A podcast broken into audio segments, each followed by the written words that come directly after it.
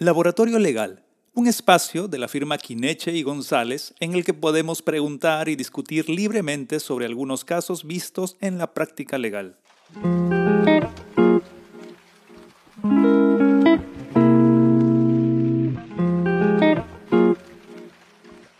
Bienvenidos a un nuevo laboratorio legal. Nos encontramos en las nuevas oficinas de Quineche Abogados, en la urbanización Los Portales, Manzana B, lote 10, interior 201, a las espaldas de Salud Nuevo Chimbote. El día de hoy nos encontramos con nuestra invitada Paola Miranda Cerna. Bienvenida, Paola. Ella es especialista en Derecho Internacional de los Derechos Humanos. Y el día de hoy vamos a conversar acerca de un tema muy interesante y que se ha adoptado eh, mediante decreto legislativo el año pasado, ¿cierto? Sí, este es respecto a las empresas y su responsabilidad frente a los derechos humanos. Paola, quisiera que nos comentes qué relación existe en cuanto a las empresas y su relación con los derechos humanos. ¿De qué derechos humanos eh, las empresas tendrían que, que prestar importancia, mejor dicho? Por la invitación y un saludo a todas las personas que nos están viendo. Eh, respecto a la pregunta, creo que primero habría que señalar que las actividades empresariales siempre tienen repercusiones en la vida de las personas, repercusiones positivas como repercusiones negativas. Cuando hablamos de repercusiones positivas, por ejemplo, nos brindan eh, oportunidades laborales a las personas, eh, ofrecen calidad de productos y de servicios y, por ejemplo, también em, pueden eh, tener determinadas eh, actividades en protección de, la defensa del medio ambiente, por ejemplo. ¿no? Pero así como hay eh, acciones positivas, también hay consecuencias negativas. ¿no? Por ejemplo, si es que se ofrece productos en mal estado o un servicio de baja calidad o la actividad empresarial afecta el medio ambiente, por ejemplo. ¿no? Entonces, cuando hablamos de la relación entre empresas y derechos humanos, implica que las empresas tengan y deban gestionar esas consecuencias negativas que eh, pueden generar su actividad, empresarial. Entonces, en ese sentido, las empresas tienen eh, en principio la obligación de respetar los derechos humanos y a su vez esta responsabilidad incluye la eh, responsabilidad de reparar cuando se haya ya generado una afectación a los derechos. Así es. Y Paola, hemos escuchado hace poco de un decreto eh, que se ha dado el año pasado, ¿cierto? ¿Es esta la norma que está regulando la responsabilidad de las empresas o existen otras además?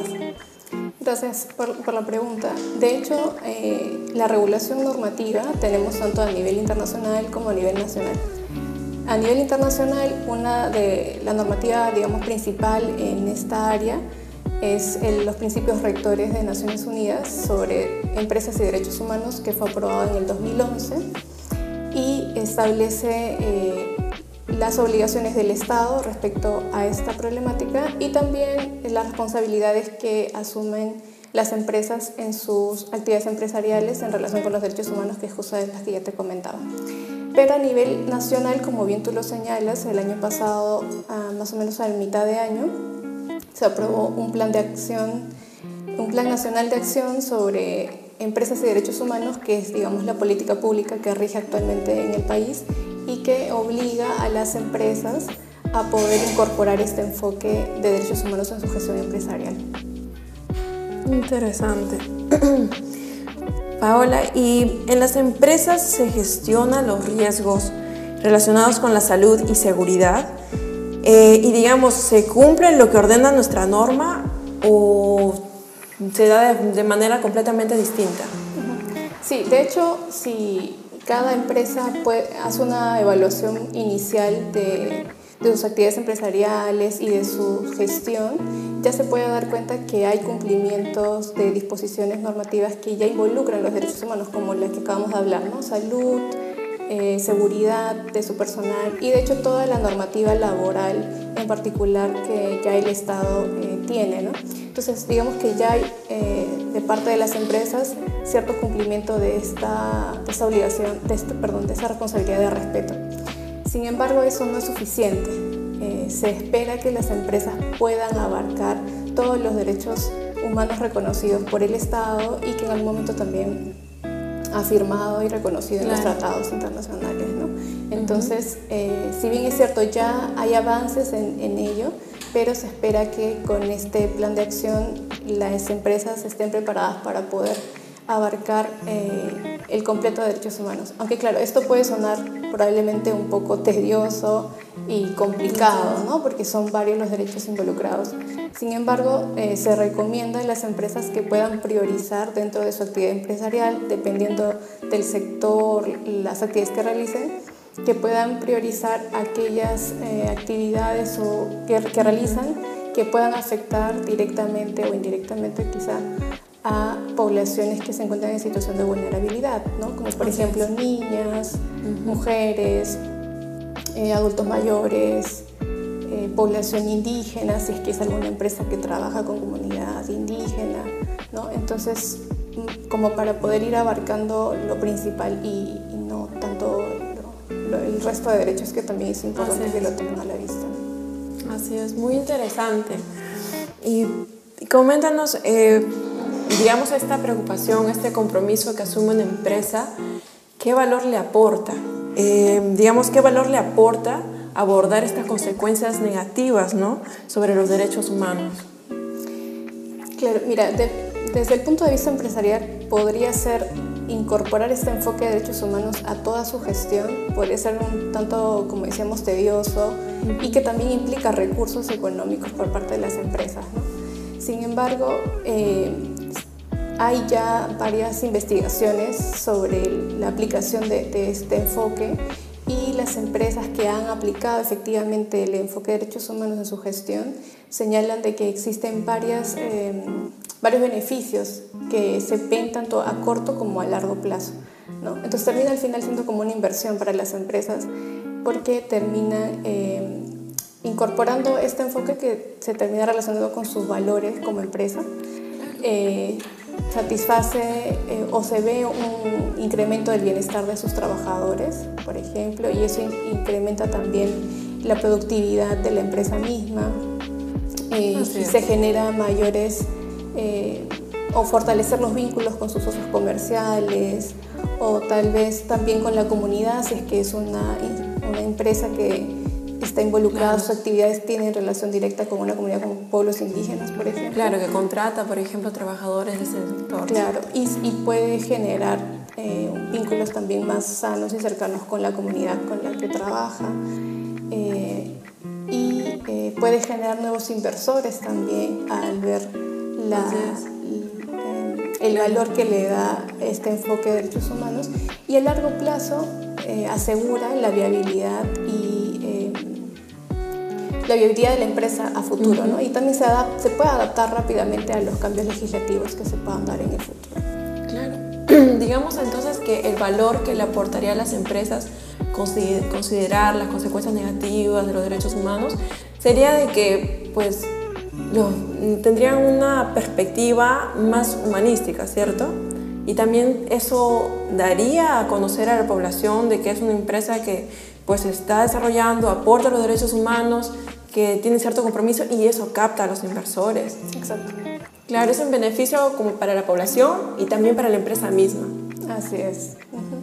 Incremento evidentemente de su, su capital. su capital. Así es. Entonces, no solamente es un tema de proteger derechos, que evidentemente es una de las finalidades, pero también, a su vez, aunque no parece inicialmente, pero sí genera también beneficios a la empresa en términos empresariales y económicos. claro. Y evidentemente en su, en su imagen como, y prestigio ¿no? que puede generar ante sus demás socios y la comunidad.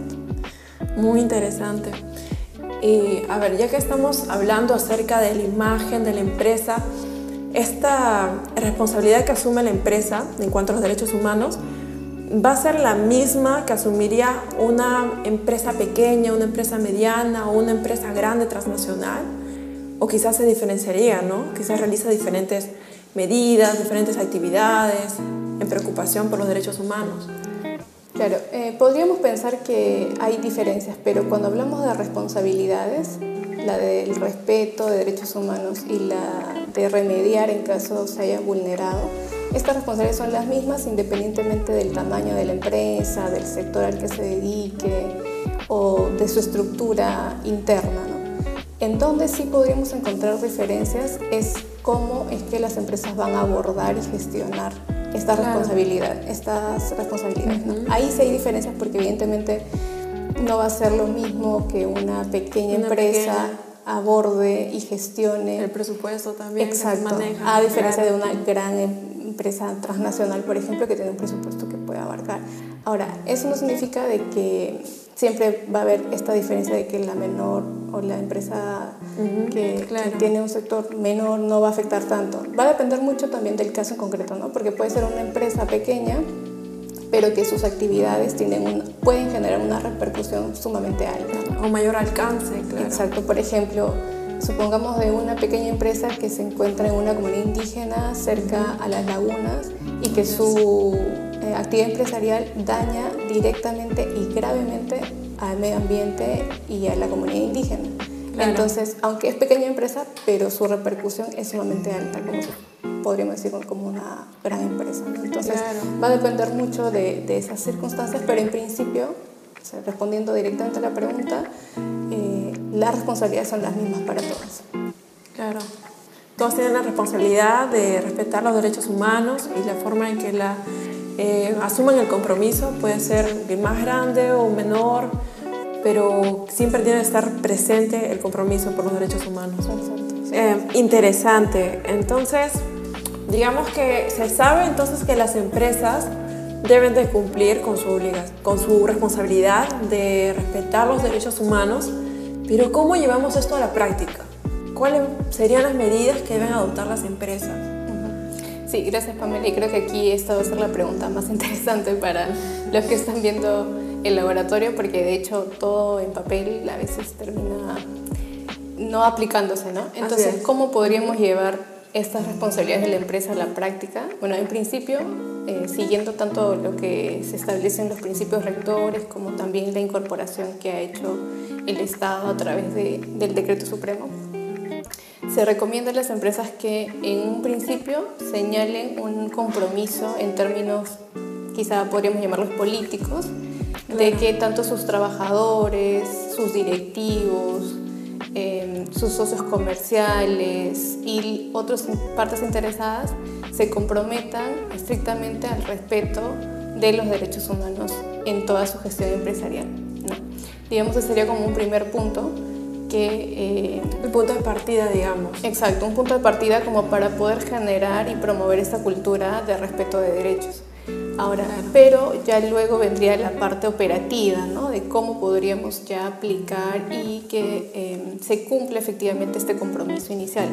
Y esto implicaría que las empresas, como habíamos dicho, independientemente de su rubro empresarial, del sector al que se dedican y del tamaño, hagan una evaluación de ya su gestión empresarial, que de por sí ya cada empresa maneja, y puedan evaluar eh, cuáles son los riesgos que se presentan al momento de eh, realizar sus actividades y cómo podrían hacer esto, evidentemente, y la recomendación es que puedan incorporar las opiniones de sus trabajadores a través, por ejemplo, de sus comités o de sus sindicatos, que son como los representativos de, de los trabajadores, y eh, puedan escuchar también eh, y tener en cuenta las opiniones de sus socios comerciales, de sus clientes, de, eh, otras organizaciones interesadas, por ejemplo, porque si bien es cierto, probablemente las empresas no tengan esta formación en derechos humanos, pero pueden generar algunas, eh, algunos compromisos tal vez con organizaciones de sociedad civil que sí conozcan sobre la temática, ¿no? Por ejemplo, si es una eh, empresa que se dedica a, a, o sus actividades están vinculadas con el tema de niñez o mujeres y no conocen de qué manera se puedan afectar los derechos de estas comunidades, de estas poblaciones, pueden generar eh, acercamientos con organizaciones de sociedad civil o con organizaciones de la misma comunidad para que puedan informarle ¿no? cómo su actividad puede repercutir en los derechos humanos de estas personas. Bien, entonces como te mencionaba, algunos casos que podríamos señalar en la aplicación práctica de, del respeto de derechos humanos, eh, podríamos eh, pensar en el rubro empresarial de servicios de comida como restaurantes, por ejemplo, ¿no? en donde si bien es cierto ya ellos tienen sus su gestión definida de cómo, por ejemplo, van a contratar a determinado personal, sus requisitos.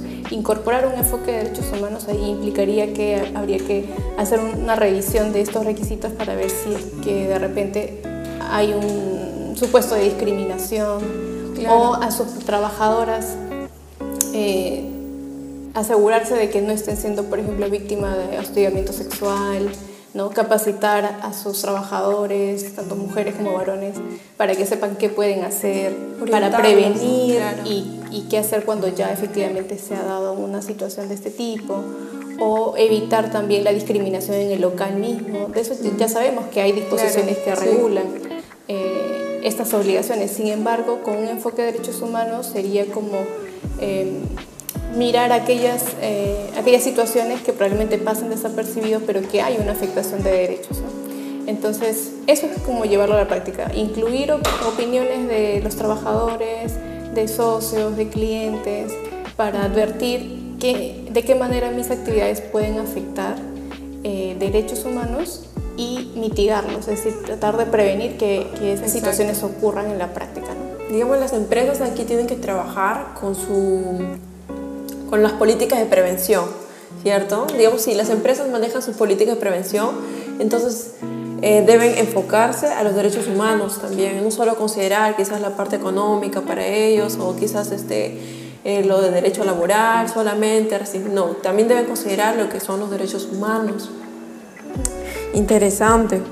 Eh, y coméntanos, Paola, a ver, este punto es muy interesante con respecto a ¿Qué responsabilidad eh, cuando las empresas se encuentran frente a la responsabilidad de ofrecer una reparación? O sea, ¿en qué momento ya la empresa tiene que dar reparación, digamos, cuando, por ejemplo, no ha cumplido este con, con su política de prevención? Claro, como decíamos, un primer aspecto es el de prevenir, ¿verdad? Pero, ¿qué pasa cuando ya eh, en la práctica se ha generado una afectación de derechos? Eh, cuando ya sucede o cuando hay esta situación, ahí se genera el, la, la, responsabilidad de reparar o de remediar la situación que se ha afectado. Entonces hay una diversidad de formas en las que las empresas pueden reparar. Evidentemente también va a depender de la gravedad eh, con la que, que, se, que se haya generado ¿no? el daño, pero puede iniciar desde unas disculpas eh, por la situación generada hasta una suspensión de determinadas actividades que se han advertido vulneran derechos humanos, eh, hasta compensaciones de tipo económica o no económica también.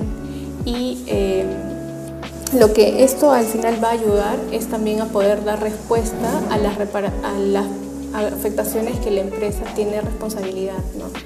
y, y que luego posiblemente puedan concluir en alguna demanda judicial o en algún inicio de procedimientos administrativos, por ejemplo, ante Indecopi o ante el Poder Judicial. Así es.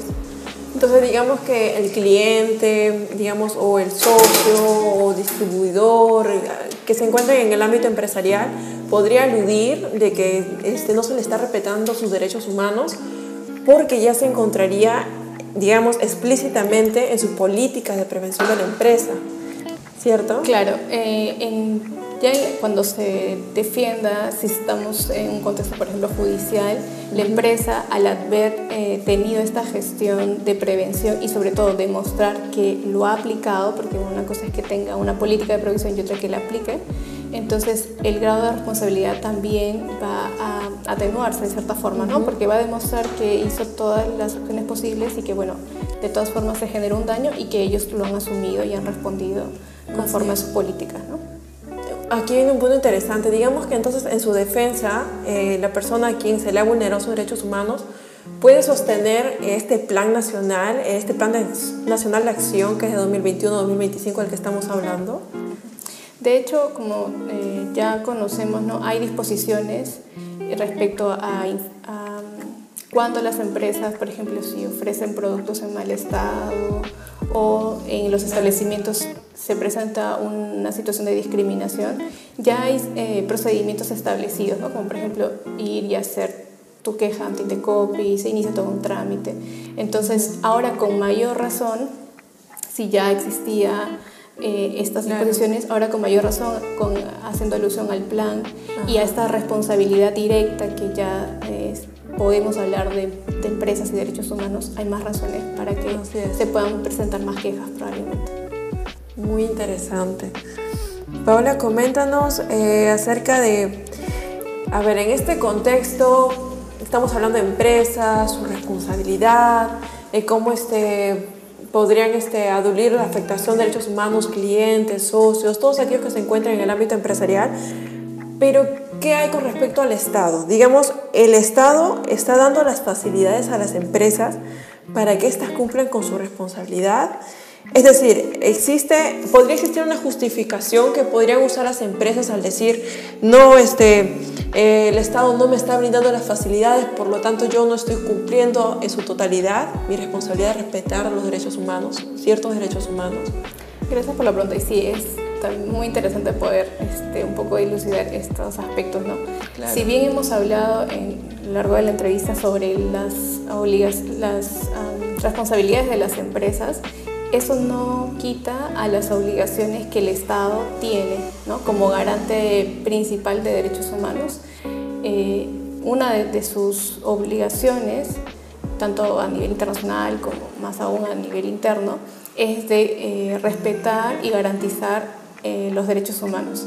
Este deber de garantía implica que, que el Estado deba establecer un marco regulatorio que establece, en donde se, señale cuáles son estas eh, responsabilidades de las empresas de derechos humanos y cuáles son las obligaciones del Estado respecto a ese tema. Y que justamente con el plan, de, el plan Nacional de Acción ya ha establecido algún, un marco al menos inicial en donde si bien eh, se hace referencia a la actividad empresarial, también está establecido eh, qué es lo que el Estado va a hacer para apoyar a las empresas, ¿no? Porque claro, hay un preconcepto inicial de que las empresas no están vinculadas y no hay una relación directa con los derechos humanos, porque esto creeríamos que inicialmente solo le corresponde al Estado.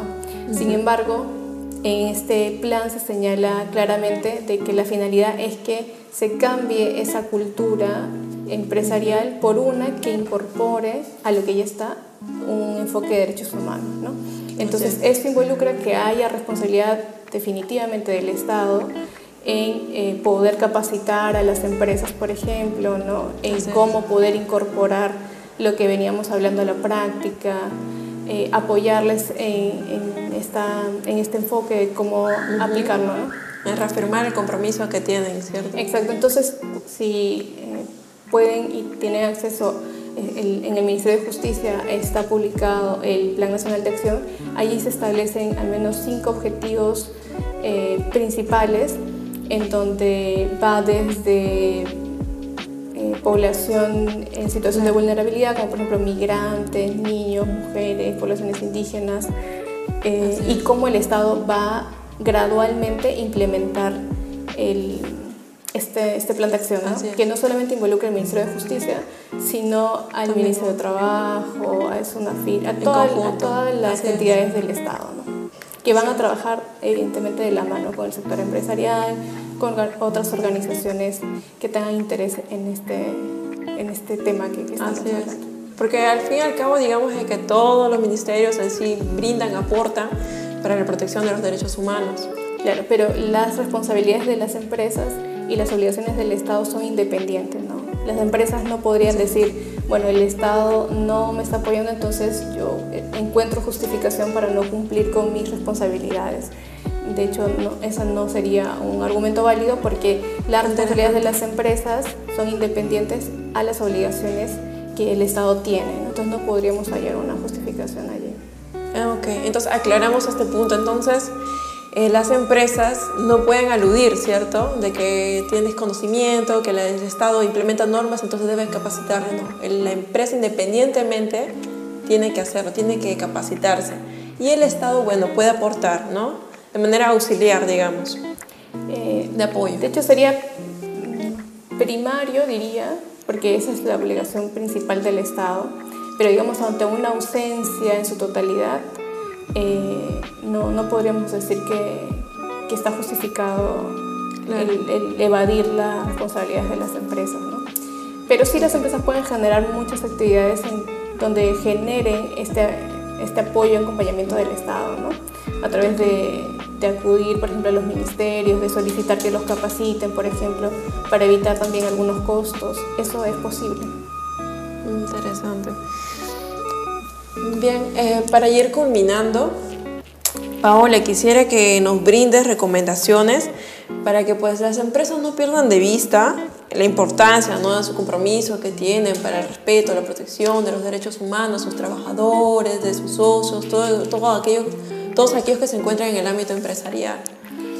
Eh, gracias, Pame. Y creo que sí, aquí va a ser sumamente importante este, este aspecto, creo, porque como ya había señalado, eh, el sector empresarial tiene un enfoque eh, muy probablemente empresarial, evidentemente, pero también en términos de cumplir, y eso que a veces ni siquiera se cumple la legislación que ya existe. Entonces, el hablar sobre empresas y derechos humanos les pueda tornar un problema eh, a todo su sector, ¿no? Entonces, creería que mi recomendación inicial sería más bien que puedan eh, conocer más a detalle sobre esta relación. Lo que hemos hablado es algo probablemente muy inicial y básico como para que puedan tener una idea de lo que implica eh, estas responsabilidades, pero mi recomendación inicial sería que eh, no veamos este enfoque de derechos en la gestión empresarial como algo malo. ¿no? De hecho, había mencionado varios aspectos positivos que involucra en imagen incorporar este enfoque, pero más allá de eso, eh, recomendaría que eh, se pueda eh, investigar sobre el tema, como decía, al menos revisar el plan nacional de acción, eh, informarse sobre la temática, qué, qué problemáticas eso también genera para la empresa y que se pueda generar ¿no? estas mesas de diálogo tal vez con el Estado para poder tener un apoyo y, una capacitación constante.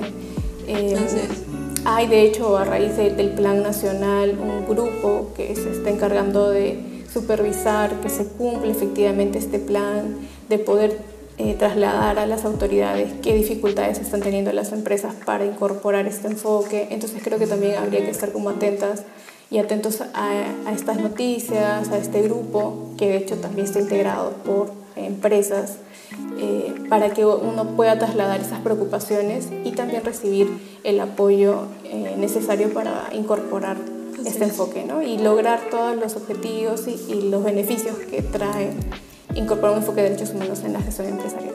Así es. Muchas gracias Paula Miranda, te agradecemos una vez más. Gracias por estar aquí.